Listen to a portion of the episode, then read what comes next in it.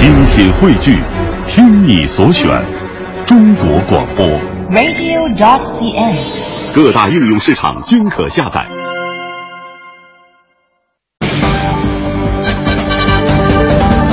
中国之声，央广夜新闻。给你一小时，你能了解多少？这么多人冒领，深层次的原因到底在哪里？给你一小时，你能发现什么？希望提供更多的信息和背景，甚至故事。对真相持续追问，我能不能安全脱身？你会不会给我惹麻烦？当事人独家披露，当时自己第一个反应就是，这样的事件以后还会更多。业内人士权威解读。这个事情就充分暴露了我们国家公众对合理用药知识的匮乏。我是方亮，我是王贤，我是雨婷，尝试为您揭开事件的另一面，力求为您展示被忽视的细节。期待听到您的分析评判。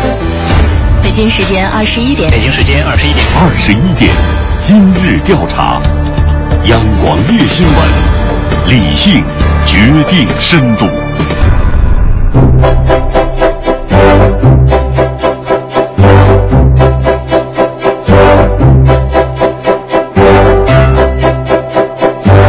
北京时间二十一点十分，听众朋友晚上好，欢迎继续锁定中央人民广播电台中国之声，收听今天的央广夜新闻节目。我是雨婷，在首都北京的直播间向您问候。今天接下来的时间当中，陪伴大家共同关注夜新闻的内容，为您带来新闻点评的还是大家非常熟悉的两位老朋友，观察员张天卫和叶根荣。有请二位首先向大家打个招呼。呃，雨婷好，听众朋友大家好，呃，我是张天卫。嗯，大家好，我是叶根荣。嚯，今天也是这么深沉啊！嗯，昨天根荣也是来到了节目当中，今天又是和久违的老搭档啊，天伟老师一起合作，我相信大家也是非常期待。那么，听众朋友别忘了继续通过微博留言的方式和我们来实时互动，关注我们的新闻话题。那此刻呢，这一小时内的新闻的互动留言帖也已经发到了中国之声的新浪官方微博上，大家可以来留言，可以来参与评论。我也注意到已经有不少微博的博友参与了，相信这也是大家关注的话题是什么呢？就是大学毕业生找工作。的确，现在是春暖花开之际啊！刚刚过去的周六、周日，这是三月的最后一期双休日了，过得真快。那么就在这两天，各地的高校毕业生双选推荐啊，还有就业洽谈、各种招聘工作密集展开。那么正逢这样的高校毕业的就业季，应届大学毕业生的求职招聘这份工作已经是到了最后的冲刺倒计时阶段当中。又有数字来了啊！来自教育部人力资源和社会保障部公布的数据显示，如果说回顾一下，从2005年到2014年，也就是去年，在十年之内，全国普通高校毕业生从338万人增长到了727万人，这总数是翻了一倍多。那每年新进入市场的求职劳动者的人数大约是一千五百万，高校毕业生其中是几乎占了一半。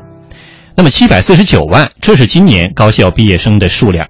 在今年的全国两会上，李克强总理在政府工作报告当中就公布了这个数字，的确又是创了历史新高。这比去年的高校毕业生的规模七百二十七万又多了二十多万。那么可以说，大家又能够想到这个词啊，史上最难就业，或者是求职，或者是招聘季等等。这个数字毕竟是抽象的，大家的感受应该是更具体。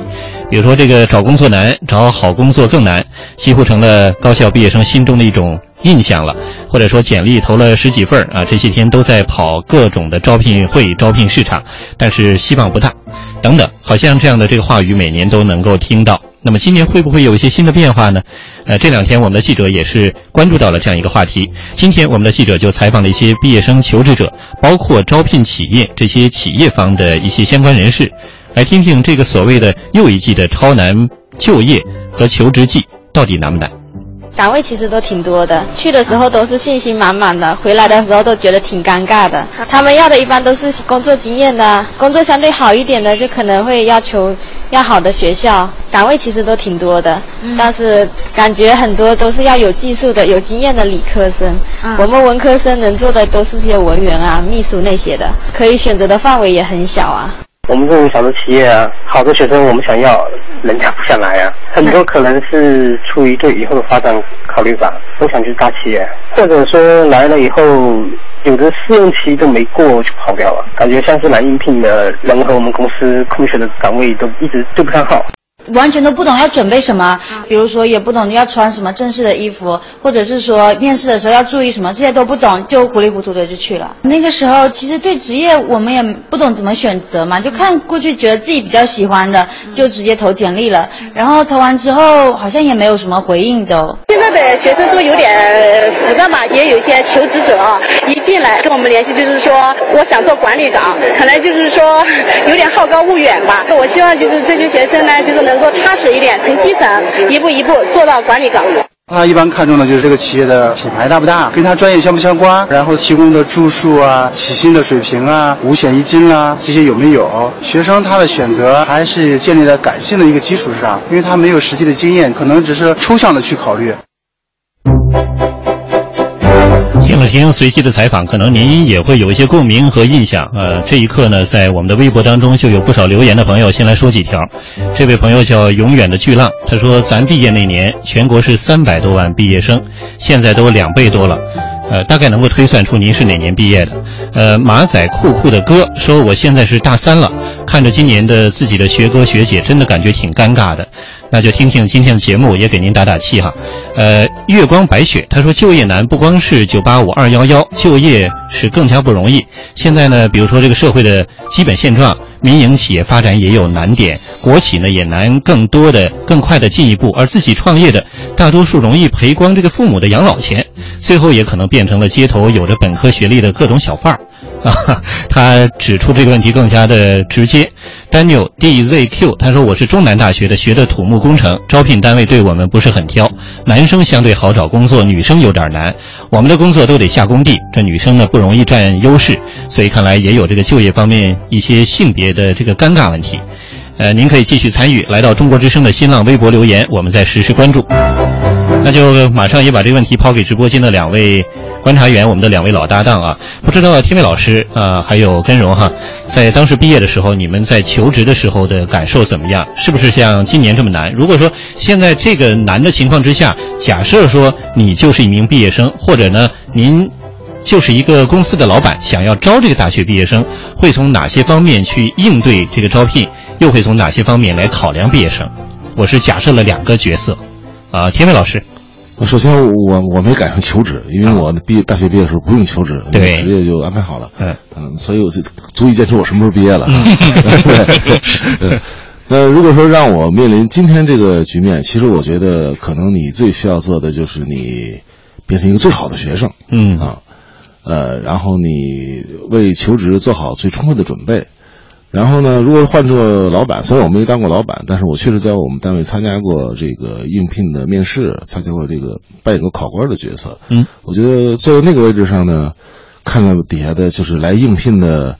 这些孩子们，我觉得真的是蛮可怜的。我觉得我要是今天求职，我一定求不到职，呃，因为他们做好的准备真的是比我当年不需要求职就能就业的那个那个当时的我，实在是优秀太多了。嗯，因为我觉得他们，嗯，现在像我们单位一般来说，可能本科都不多，呃，主要是以硕士为主。但是博士我们可能觉得有点用不到，所以他们也不太不太招博士，主要是硕士。嗯，呃，而且他们的见识之广博，然后他们的应对之从容。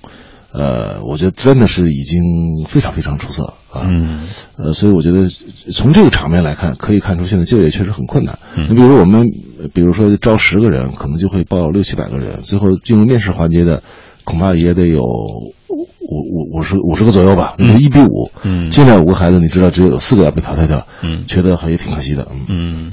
根荣呢？啊，这个我觉得我跟天卫要是差了一些年岁哈，就是像他们那会儿根本不用去，呃，参加招聘会什么的，这种好运气我是没赶上。嗯，但我是属于夹夹在当中那块儿，就是我们那会儿呢，你也得去参加招聘会。对。但是呢，学校也有大量的用人单位这种需求，直接从学校满足。嗯。你搞不好你正在一个会上嘛，突然就是系里边的什么学生会主席。过来找你，赶紧走，赶紧走，赶紧走！学那个 领导让你对去去让你看一个类似于这种相亲式这么一个会，我就参加过，也好像有一次是军区需要有几个技术干部，就来招人，就突然把我们叫过去说，哎，这几个学生专业课都不错，你给挑一挑。那当人家挑中你了，你还尊重你双向选择问题。所以我们那会儿的吧。这个特别有意思，就明明好多人这个工作啊是你自个儿找的，嗯，但你走的时候呢，学校还给你拍发一张那个派遣证，嗯，是这样，所以是一个衔接的阶段，对，是一个衔接的一个阶段。对，那么我我想呢，我们那会儿找工作，嗯，已经是属于稍微有点儿苗头，就是像现在这种紧张这种情况，嗯，但现在想起来，只能够说是叫做有惊无险，是，呃，大家都是属于这个惴惴不安的，但其实呢，每个人你一看工作找的都还挺不错，都还挺紧俏的一个东西，嗯，这当然也跟专业有关系，嗯，因为在我们那个年代，就是通信工程那会儿是属于刚刚发展起来，还叫国家紧缺专业，嗯，每个月你还能够领六十块钱的紧缺专业补贴呢，嗯，所以就那会儿就找工作相对来说比较好找，但是你也会发现，就是每个人在找工作的时候啊。这个大家做那个简历啊，嗯，就有点开始比较的意思。哦，就已经开始有点要逐渐高级起来了，有点对。啊、但是那会儿还因为那会儿彩色打印机非常贵，嗯、非常少也。所以据我所知，那会儿还没有什么女生把自个儿的玉照啊、嗯、喷出来当做封面画，像现在你就已经很常见了，非常精美，而且那会儿我们大家比的是什么呢？嗯，就是你比方说你是某门课的课代表，嗯，他就会非常自豪的把自己这门学科的最优秀的专业成绩印个很大的字号放在，比方说第一页的右上角。哦。是这样，他比一些这种东西，然后每个人可能在这这个呃简历上面动的这种心思都不一样，嗯，来看试图来揣摩用人单位看心思是吧？对这种心态啊，哎，看看怎么样能看到我。嗯，其实我觉得呢，就是你总体想来，就是一个事情一个阶段，嗯，你真正是全身心的努力过，你觉得这个事儿非常苦，努力到一种忘我的境界了，哎，他这个。橄榄枝就伸过来了，嗯，结果就好了，嗯。但后来你包括我做一些采访的时候，你发现这个劳动力市场就起了很大的变化，嗯，这真的是严重供过于求了，嗯。这个时候用人单位的这个气势都不一样，对，是这样。所以我现在就特别能够理解，就是比方说现在毕业的大学生，我也可以讲，比方说比你们年纪大很多的这个老大哥，看你们都是学弟学妹吧，这确实是不容易，嗯。但我觉得这个是属于。每一关人生的每一关都得过，那我觉得在这儿只能够说是鼓起信心。嗯，呃，这个别人是怎么做简历的，那么你就要在他的基础上更多动点脑筋，嗯，看看怎么样能够获得人家的青睐。嗯，我体会两位老师的这个感受，其实有一个共同点，就是无论怎么样的变化，呃，纠结起来有一个共性的这个诉求，就是呃自身的这个竞争力一定要增强，就是还是说要靠自己啊，说一万到一千的还是。这么回事儿，所以无论你这个外界的形势怎么变，每年这个毕业生的数字如何的增加，最终大家还是得去就业嘛，是吧？这也是必经的一个阶段。那今年我们通过这两天记者的调查了解啊，发现还真的出现了不少这个新的变化，很有意思，也是跟这个时代的诉求有变化，也是跟现在无论是呃求职的这些大学生们，还是跟这样一些准备去招大学生的用人单位，他们的这个感受和诉求相关联的一些新的变化，很有意思。那我们就通过。记者的调查来到各地看看。首先到湖北的武汉去，今年武汉不少高校推出了新的举措，干什么呢？建立起这个校友社交平台，利用学员关系，这个学是学生的学，缘是缘分的缘啊，学员关系帮助应届毕业生求职突围。我们听听他们的故事。我们公司今年要招人了，欢迎学弟学妹来投简历。一大早，武汉纺织大学化学与化工学院副院长李明打开电脑，校友 QQ 群里就弹出一串消息。联系学校的正是格林美公司江西分公司总经理助理张世庆。二零一三年刚从学校再生资源专业毕业，最近他得知公司急需招聘人才，于是马上到校友群里通风报信。因为我们是第一届，当初就业的时候啊，找工作的时候也很迷茫嘛，就想利用就是回馈母校啊或者感恩的一个心态嘛，回去给学弟学妹们指导一下嘛。张世庆介绍，四年前刚进校时对再生资源专业不了解，全班同学都感到失落，一些同学甚至自我调侃：“我们就是捡垃圾、收废品的。”而这种对专业认知的缺乏，导致近两年学院的招生情况并不好，最低的时候报考率只有百分之十，生源只能靠调剂。武汉纺织大学化学与化工学院副院长李明：之所以是学校第一志愿相对比较低的，最主要的原因可能是学生对这个专业不了解。嗯，因为现在大部分的这个专业报考的时候，可能都是家长做主比较多。嗯，这一块现在我们从一年级开始就在做这种专业教育。那么专业教育里面就包括请校友回来跟学生去介绍所从事的这个专业以后的发展的前景如何啊，以及他如果留在这个行业里面之后，怎么样去规划自己的这个职业生涯。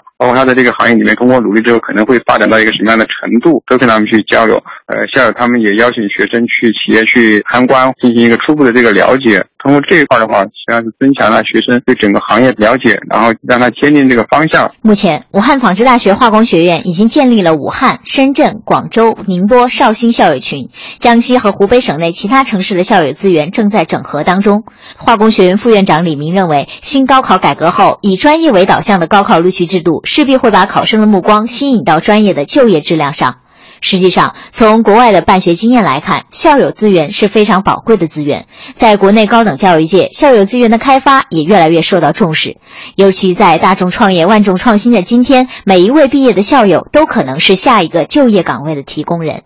前不久，在武汉轻工大学的校园招聘会上，2003届毕业生孙新鹏和自己创办的山东狼生药业有限公司专程返校设立了招聘展台，提供了近百个岗位需求。同时，为了回馈母校，孙金鹏还设立了狼生奖助学金，每年十万元，用于奖励和资助该校经管学院的学弟妹们。据初步统计，在武汉轻工大学，利用校友资源直接或间接得到就业机会的学生，已占到总数的一半以上。武汉轻工大学宣传部部长周培松。那么从企业角度讲呢，它可以节约选拔录用新的员工的这种时间。因为我们自己的校友回到母校来，他对于学校的教学文化以及学生的学弟学妹的这个整体素质都有个基本的了解，就减少了很多核实的这个时间。对于我们自身的学生来讲，感觉到这样的企业有自己的学长学姐在里面，觉得很靠谱，对企业的认可度比较高。这样呢，可能双方达成的意向或者是成功率就大大的提高。很有意思啊！都说这个母校，无论你一生走到哪里，过去多久啊，都是我们一生需要牵挂的地方，都是这个家里面的成员。所以，利用这样的这个学员关系来帮助要毕业的这些大学生找工作，呃，值得借鉴。呃，今天我们的记者就这个话题呢，也在各地又做了这个街头采访，看看是不是的确有类似这样的一些新的办法、新的动态，来听听。今年的招聘会跟以前都不一样。采取了线上和线下同时招聘啊，线上就是说用手机微信扫一扫就业中心的那个二维码，里面就有很多啊企业招聘的信息给我们选择啊。线下就是招聘会现场跟企业面对面的交流，呃，这样供我们选择就业的机会就更多了。我作为一名大学生，确实认为现在的就业特别的困难，找到一份让自己满意的工作都非常的不容易，而且大部分的企业认为中国的大学生。对于社会的需求而言，不是太多，而是太少。就业难的问题，只是难在心上，难在观念上，难在我们的思维方式和就业意识上。今年的招聘它好像比较冷清，就是在呃一个室内里面就就够了，不需要跑到室外的那种。大家都比较喜欢在网络上面投简历，手机就可以了，我们下载那个 APP。因为可能现在九零后一个生活条件各方面来讲，其实咱们那个时候可能会优越一点，对吧？他们并没有说我非常需要一份工作，我非常呃需要一些薪资，然后去满足我的生活怎么样的，没有这方面一个压力，更随性一点，找一个自己喜欢的，然后舒适一点的。他们自己心中往往会有自己比较坚定的信念和自己的想法，在求职的过程中更加有思想。很多的九零后，他们不仅仅是想找到一份工作，可能更多的他们在他的内心深处会有一份创业的情怀。通过一年或者两年这。这样一些资本和人脉资源的积累。好，听过了我们记者的调查和采访，这只是一小部分。我们再借这个机会回到直播间的讨论，我们再来问问直播间两位观察员，天伟老师，呃，听过今年的这个新变化之后，您有没有一些崭新的认识？就现在这个大学生，你看哈，一方面他们可以通过比如说 QQ 群呢，学校还能帮助他们建立这种学员关系、校友群来解决这个问题。真的是和当年不太一样了。这个是呃，这种最难就业季的人数这么多逼的呢，还是说大家主动出击应对这个新形势的一种思想观念的转变呢？应该说都有吧。嗯，呃，一个是确实是所谓最难就业季，其实这几年就业形势是的严重程度是逐年上升的。因为一个是呃，中国的经济现在也是趋于放缓。嗯，然后我们都知道，这个 GDP 增速实际上和这个就业就创造的新的就业岗位之间是密切相关的。啊，呃，就是呃，现在之所以中呃，是我记得这个几年前这个温家宝总理就讲过，说中国之所以必须保持一定速度的这个 GDP 增长率，比如比比如说百分之八左右，那么是因为中国每年都要新增一千多万就业就新增就业人口，对，那么必须创造出新的消化这些人口，对，嗯、那么现在大学毕业生就已经七百多万了，那么而且大学毕业生他们的就业预期的岗位实际上是相对比较固定的，嗯，也相对比较狭窄一点。呃，比如说一些这种新增的，比如说快递小哥，嗯啊，一般来说他们就不会去做，嗯，那个虽然也新增出很多岗位的，但是他们不会做，他们有一些预期的一些呃目标，那么这些目标可能相对比较狭窄，所以我觉得。呃，大学生就业越来越逐年加难，这是肯定的。嗯，那么再再有一个就是现在这个社交媒体呢，确实给人们提供了很多这种人际交往的一些新的便利的途径。嗯，呃，可能信息就相呃相对比较充分。所以刚才第一个问题就是你问我说。这个如果我要面对就业怎么办？我说，我说，首先我把自己变成最优秀，啊，呃，当然第二步就没有说。就如果说我要是能够，我永远都保持在这个这个优秀程度在前百分之十以内，嗯。那估计哈你就怎么着也是找得着工作。但是如果你要是不是那么的优秀，那可能就是你如何尽量的推销自己。嗯。啊，那你比如说，咱们举一个不不是很恰当的例子哈，嗯，是 iPhone 就可以不用推销了，啊，对就去抢，对，就 抢了。但是如果你要是一个国产品牌啊，你就得想办法呃拼命做营销啊，就像那个那个那个呃不大的米那样哈，那个拼命的在网互联网上各种手段，嗯，反正就是，所以每个人不一样。刚才你讲的那种各种各种新的办法，其实。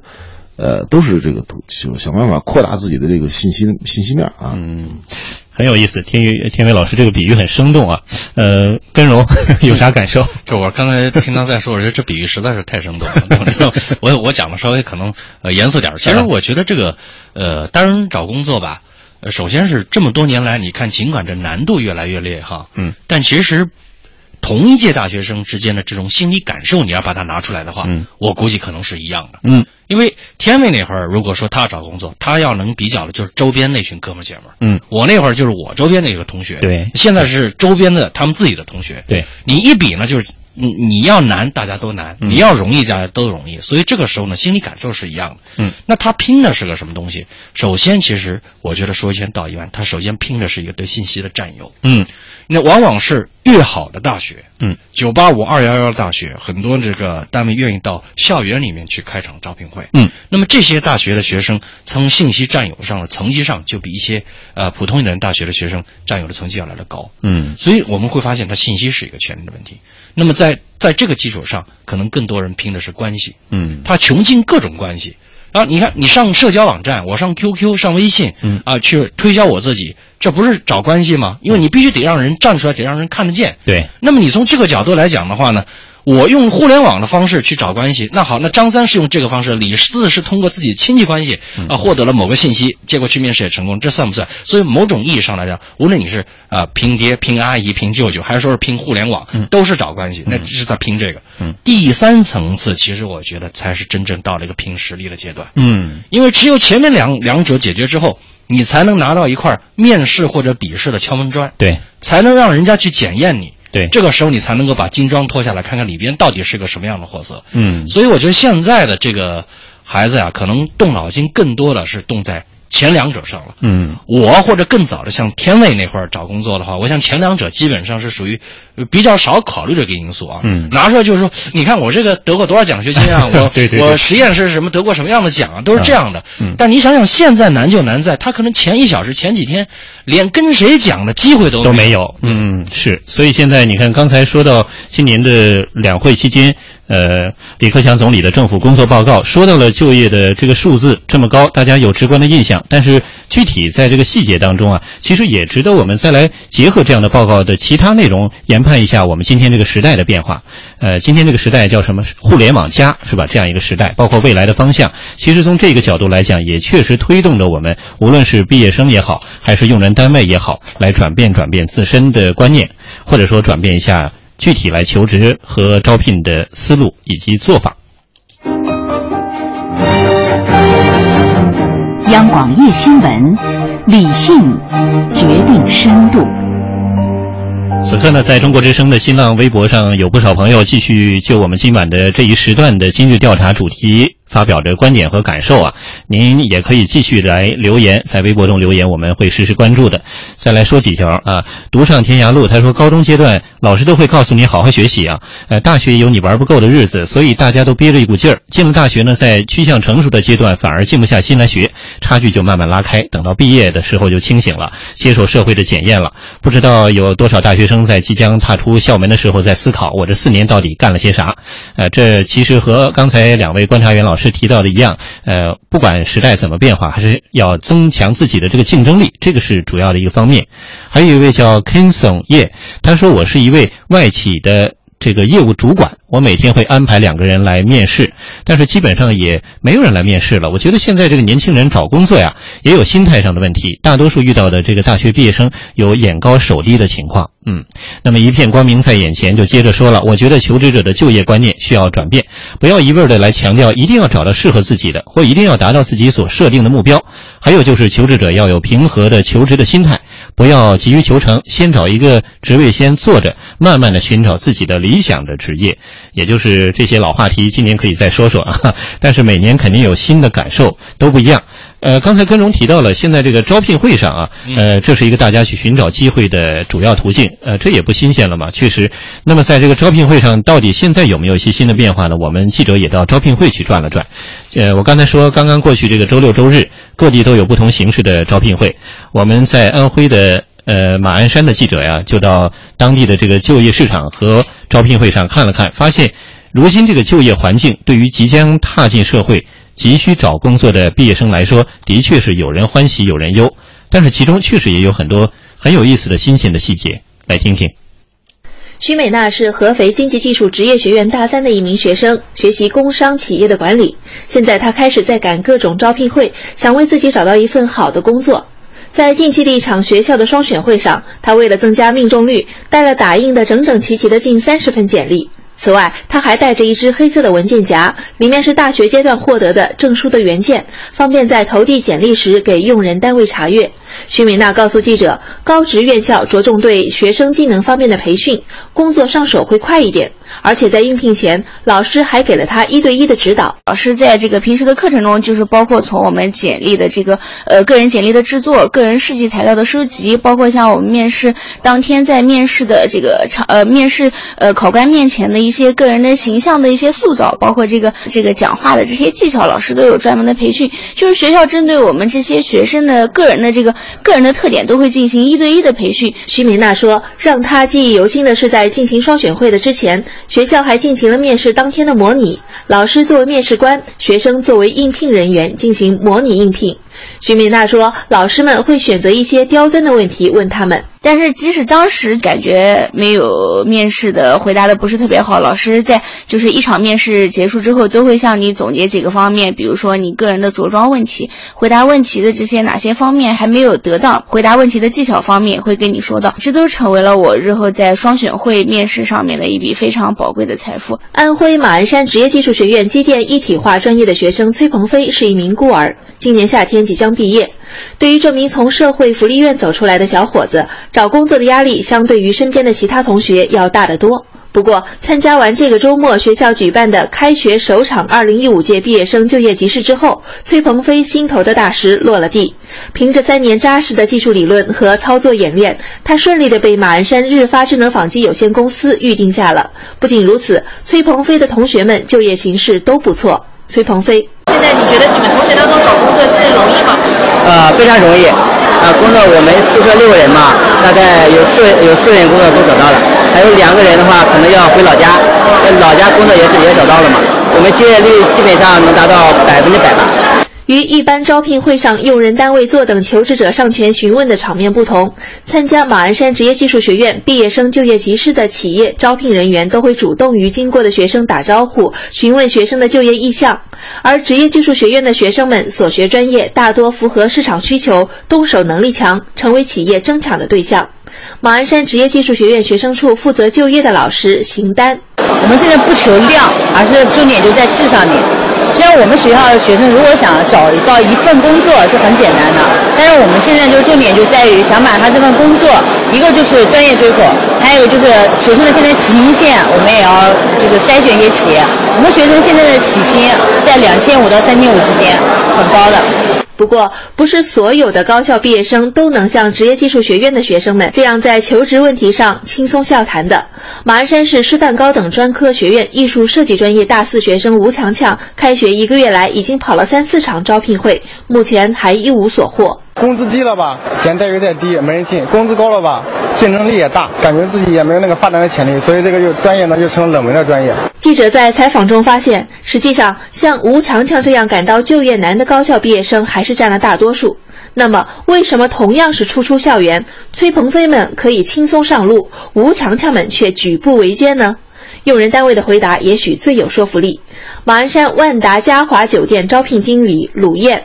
实际上，我招工的时候，我就跟我学生说，没有最好的岗位，只有最合适的岗位。我为什么说实习生我不给你定岗，就是这样。其实你现在对所有的行业你都很模糊。很有意思啊，这个报道。呃，听的过程当中，反正我也挺有感受的。你看，现在这个学校的老师们基本上也快变成这个导演了哈。呃，当年咱们呃，就是无论呃，刚才天伟老师说那时候不太需要呃考虑这个去应聘的问题，呃，但是呢，逐渐逐渐，比如说到跟融的时候，呃，一方面学校会帮你找一些。这个机会，但是另一方面自己也要去求职了。直到今天，学生们都是自己去，马上到这个社会大舞台上登场亮相的时候，学校也开始给你介绍一些基本的，包括礼仪的课程。呃，临时告诉你，在面对考官的时候，面对这个求职的呃过程当中，用人单位的询问的时候，你应该怎么来说话，如何更加得体。但是刚才这个报道最后，你看人家企业方说的还是很客观，就是呃，你不要说一定要找一个最好的岗位。关键是最合适的岗位，看来这个大家都在转变观念，更加的落地，更加务实，是吧？嗯，其实这个需要转变的观念还是挺多的。嗯，呃，比如刚才讲说这个，就说没有最好的岗位，只有最合适的岗位。这句话其实你要仔细分析起来，含义。挺深的，对，有很多解释。对你比如说，我如果说我我作为一个求职者，作为一个学生，我考虑到我的条件，那么我究竟什么样的工作对我来说是最好的？什么样的工作对我是所谓合适的？那么作为一个用人单位来说，你招哪样什么样的学生是好的？什么样的学生是合适的？嗯，你比如说你要做一个呃比较基层的一个呃，比如呃一个一个单位，如果你非得找一个。这个名牌高校的高材生来，嗯，那么就算他现在勉强来了，也许做用不了多长时间他就走了啊，你也也留不住他。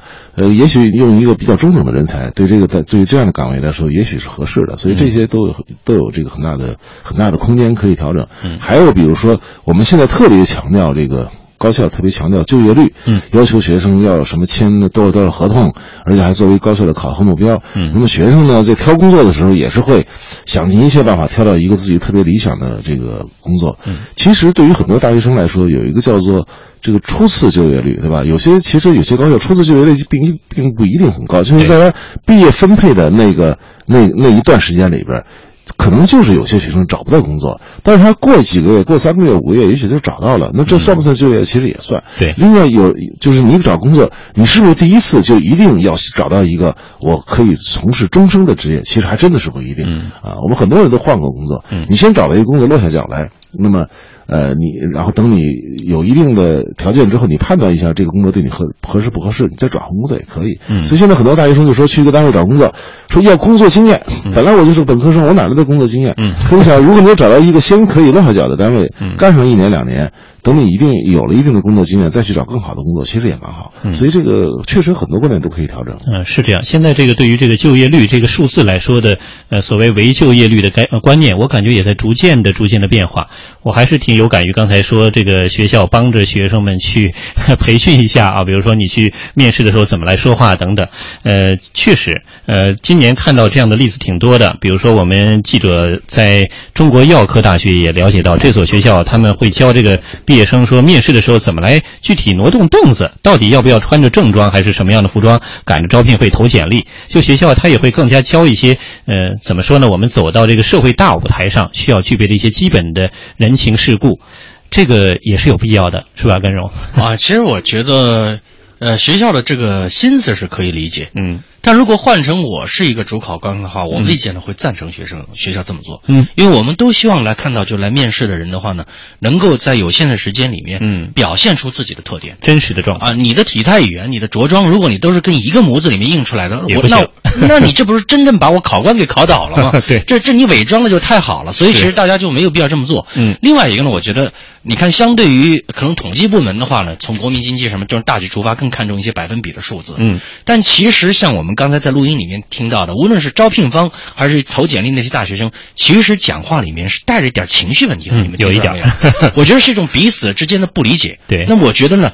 其实大家都应该把这个心火给降下来，讲一些更加实在的话。嗯，你比方说这个呃，用人单位讲现在大学生眼高手低，嗯、我就请问有谁一辈子不是眼高手低？嗯没有几个人不是眼高手低的。对，那大学生刚刚进入社会呢，这提一些可能在他们看来不太合情理的要求很正常，谁不是这么过来的呢？嗯、你看咱们现在很多这个企业本身对于人才招进来之后，长期的培养系统本身就不完全。对，那你挑的时候感觉你是一个国际五百强的公司那么规范的标准去挑，嗯、这个整个就是给自己是贴金的一一个过程。嗯、那么另外一个呢，我觉得很多你比方说像一些 HR 之类的专家呀，给这个大学生出了主意。我个人感觉有的也很不靠谱，嗯，因为大学生本身的背景千变万化，嗯，有的大大学生家里现在正好毕业的时候经济条件差，嗯，他就是想缺钱，呃，就是缺钱用。你在这个情况下，你都不愿劝他说，哎，你先就业，以后再找理想的工作。他有足够的经济压力，他就可能先找一个屈就的工作，先将就的了，嗯。但我们反过来讲，因为有很多专家讲说，你人生第一块敲门砖敲在哪儿很重要。那你对一些尤其是稍微好点的大学生、大学毕业的大学生来讲，他能不珍视这个第一份工作吗？对，他当然要挑之又挑。所以我觉得很多专家讲这东西，让一个大学生如果听过这个三个不同专家讲话的话，就基本上无所适从。我该干嘛？对，是。其实这个问题还是一个尺度的度啊。当然，它跟这个时代的诉求变化有关系，但是根由在于如何让这个人才回到他应有之意，这是我们一直在探讨和追求的问题。呃，假设说这个就业率一直在追求这个数字为就类似于为 GDP 论的话，那当然一直会产生呃，我们哪怕是学校来培养了学生们去应对面试的技巧，也会变成了只是为了去追求一个高就业率了。那么他原本的这个基本的个性也被抹杀了。但是如果说学生们只重视自身的这个学习，不重视其他，也不转变观念，也只是想要给自己贴个金进入五百强，那好像也很难去对接。所以说这是一个真的慢慢转变的过程。但是很有意思啊，通过我们的这个微博留言，看到大家特别是大学生参与的很多，具体都说到自身的问题。比如说有的讲我是学医学专业的，现在这个就业当中的问题挺多的；还有的说我是呃相对来讲不是九八五二幺幺院校的，呃应该多关心关心我们。还有一位是正在读大二的一位专科的同学，他说我面临的就是今年的实习和毕业，读的是播音专业，感觉对口的实习单位根本不会要一个专科的孩子，如果不对口呢又不知道去哪儿，很迷惘。看来这也有一个专业设置和时代的诉求问题啊。这位朋友叫安安琪艾瑞斯。哎呀，看来确实时代的变化要求我们转变自身，但是社会的这个变化呢，更需要我们自身去如何去适应这个变化。呃，刚才跟荣提到了，现在有很多这个呃怎么说呢，就是我们信息上的多元化的处理和嫁接的途径了。呃，比如说网络啊，那现在呢，包括手机微信啊等等，这都是很时尚的一种方式。嗯，那么在这种互联网或者互联网加时代，呃，各种各样的信息都可以用在不同的地方，包括求职招聘过程中。我们记者在福建就做了这方面的一个采访报道，很有意思，我们来听听。一年一度的大学毕业季呢，正在步步逼近，可以说各种招聘会呢也是纷纷的登台亮相了。其中呢，被称为指尖上的招聘会越来越受到呃应聘者和招聘者的关注。时下呢，手机微信成为了大学生的一大沟通工具。呃，微信招聘呢，逐渐走进了人们的视野。记者在莆田市专门为今年大学毕业季设计的官方微信上呢，看到了大学生通过手机进入这个微信平台，搜索自己心仪的职位，就可以完成简历投递。整个过程呢，只需要在指尖上就可以完成了。莆田市市人社局就业和职业培训科科长谢荣斌。啊，我们根据这个年轻人喜欢玩手机、玩微信的这个特点，我们今年推出了这个微信求职平台，为为这个大学生提供这个就业提供更好的服务。由于操作便捷，手机微信投放简历呢，很受准大学生们的喜欢。莆田市官方微信平台上呢，上个月底呢一推出呢，就引起了很大的关注。仅仅一个月的时间呢，就吸引了一万两千多名大学生体验。记者注意到了，准大学生们投放的简历当中呢，对自己的评价是极具个性化的。比如说，少壮很努力，大学学设计，说话不流利，画图却仔细。我是个内向男，给我一个文员工作，我会给你满意的表现等等。其中呢，莆田学院准毕业生陈丽芬在自我评价中写道：“我是一个喜欢挑战自我的女孩，喜欢在强手如林的营销之中呢找到自己的位置。”短短的两句话，让人管窥全豹。他告诉记者呢，通过微信平台投放简历呢，对简历的拟写提出了更高的要求，既要非常的简练，又要体现出每位同学性格的特点和诉求。辅导员和老师对此呢，给予一对一的指导和策划。我们的辅导员还有老师嘛，他们都会帮我们一个个的去推敲，帮我们就是写出比较符合我们性格特点的简历，然后根据我们的性格推荐我们说我们比较适合哪一方面的工作。比如说内向的人嘛，他就比较适合做文员；比较外向的他就比较适合做营销。这些都在微信上的自我评价中体现出来。体现自己的一个特色，这样的话，我们在求职的时候就比较有针对性。嗯，就比如说我的简历在投放的第二天，就有一家公司微信回复我。记者采访当中啊，发现准大学生们不但可以指尖上投放简历，今年呢还可以指尖上应聘面试。随着三 G 和四 G 网络的普及呢，莆田市已经有两百三十多家用人单位到全国高校实行网络视频招聘了。莆田市某电子有限公司人力资源部负责人林丽。网络视频实时招聘符合现在信息时代的发展，这给我们的招聘工作带来了很大的便利。网络视频招聘的出现呢，不仅给用人单位的招聘工作带来了便利，也让大学生们足不出户就能够应聘了。福建农林大学准毕业生罗娜呢，但是并不像往年准大学生那样忙着跑各种招聘会，而是每天准时到莆田市蒲塘社区当义工。罗娜向记者坦诚，其实今年春节到现在，她已经在家里通过网络视频方式呢进行了五场面试和应聘，省时省力，还不用再受奔波招聘会之苦。网络视频实时招聘呢，就是为我们避免了我们去，呃挤那个招聘会，然后避免了我们为面试而往返奔波。然后呢，我们也比较青睐这种求职方式，啊，在互联网上完成那个沟通面试，这样子效率也是大大的提高了。听了刚才来自福建的这个报道，也非常有意思啊！这个记者的播报风格也非常有这样一个网络时代、网络语言的播报特色，很时尚、很轻松啊。呃，其实呃，利用这个网络的。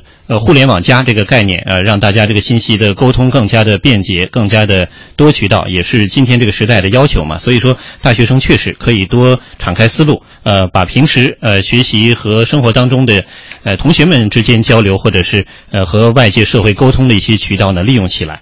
呃，与此同时，其实今年还有一个亮点，那就是我们也知道，在总理的政府工作报告当中提到就业之时所提及的。大众创业和万众创新，呃，对于这个大学生的就业，特别提到了要鼓励到基层就业，而要实施好大学生创业引领计划，支持到新兴产业去创业。现在学生们不仅可以通过手机微信啊，或者是网络来呃寻找信息，现在越来越多的大学生也走进了创业的行列，这也可以说是和当年不一样了。那今天我们在河南的记者也是就此做了一个调查。李新宇是河南工业大学大三的学生，他的另外一个头衔是郑州青果青城电子商务有限公司的总经理。他刚刚从武夷山的一个茶厂回来，谈下了公司的第四个项目。网上这边我们平台做好之后，就是可以让消费者自己去产地免费过去，到地方就是你可以看看武夷山的风景，亲身经历一下这个茶叶的采摘、种植。年仅二十一岁的李星宇，从上大一就开始了自己的创业。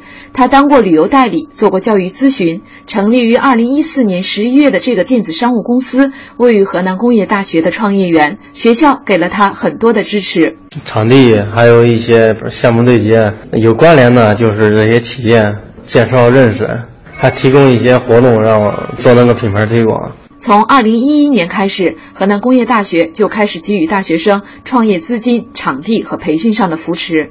学校第二期的孵化园马上就可以入驻了，届时学校的两个创业孵化基地就可以帮助五十组学生创业。河南工业大学就业指导服务中心办公室主任李建峰：呃，已经四年过去了，大概有一百多万投入了扶持学生项目的话，这几年下来应该。将近百十个项目吧，百分之七十以上的，七十到八十应该都是属于这种有自己知识产权或者说是往电商方面去努力的。这几年，各大高校都大力的扶持学生创业，学生的创业项目也逐渐从当初经营性的项目向创意产业转变。一批学生带着学校里的创业经验走向社会，但是从校园这个相对比较平静的湖泊走进社会这个有着大风大浪的大海，能成功的并不多。李建峰在学校里边，可能学校能给他提供很多资源，真正到社会上去打拼的话，走起来就比较困难了。那这种能够继续下去，能占比能占到多少？百分之十左右，十到百分之二十，应该不会说特别高。在社会上，可能相对来说竞争还是比较激烈的，竞争方面没有那么强的意识。是什么让这些有着创业梦想的学子溺亡在了社会的大风浪中？大学生们对扑面而来的风浪也有着恐惧。大学生和森林刚毕业，我们肯定资金方面是有一些困难，对吧？小微企业或者说融资方面有很多的难题，我想。然后就是办公的场所，自己去租的话可能比较贵。其实，无论是大学生利用这个网络的资源，呃，沟通彼此，还是说学校转变观念，呃，推介大学生，包括利用这个往年的老的校友来给大家提供更多的信息，还是说这样的一些用人单位转变观念的同时呢，引导大学生来就业。所谓的最难就业季，每年可能都会出现，它只是一个断语。呃，对于大学生来说，关键还是要弄明白自己适合做什么，找准目标。呃，就是刚才天伟老师节目开场说的，增强自身的竞争力啊。呃，刚才天天伟老师说到这个方面的时候，其实也说到哈，呃，所谓的。合适或者是适合，它是一个相对的概念，不可能开始就是找到最好的这样一个工作。呃，刚才根荣也提到了，呃，那么对于这个大学生的现在这个时代呢，确实不容易。但是怎么样来找到合适的工作，它是需要有时间的，也不要太过于的急功近利。包括学校马上培训这个学生去有一些所谓应聘的技巧，也不一定是一个好的办法。呃，如果说把这个问题放到全球的范围来看，我们今天也做了一个调查，就是。其实也有这个案例，呃，比如说在国外一些大学生，他在求职的过程当中会发现，呃，先去实习呀，或者很早就和社会有一种融入啊，包括一种营销的工作，都是一直作为锻炼的机会啊，等等，都是在这个过程中激发自身的潜能、积累经验的。如果是纵观今天这样一个世界发展的潮流，把我们放到这个大背景下，是不是我们在这方面的人才的就业和培养也需要因势利导，呃，顺势而为呢？确实是，刚才那个讲跟荣也讲说，这个临时呃学学校教学生一些应试的技巧，其实没什么用。我特别同意，因为你在招聘的过程当中，你那个学生的对面一定坐了一个专门识破这些这些这些这些花招的花招的人，所以这个没用没什么用。但是我觉得从这个思路往前延伸一步，嗯，其实学高校里在整个大学的教育过程当中，甚至往更早，嗯，其实就应该呃教给学生一一一一种就是在社会当中。呃，如何和社和人相处？对，那么如何和社会相处？嗯，这样一些，这不叫技巧，对，实际上是他一种生存的能力。他应该是自然而然融入的。所以现在我们呢有一种倾向，就是至少是在高中毕业以前吧，就在进入大学以前，这个学生几乎是和社会不发生什么关联的。对，你要你要用倾其所有的努力来考大学，那时候任何一点其他的活动都会会。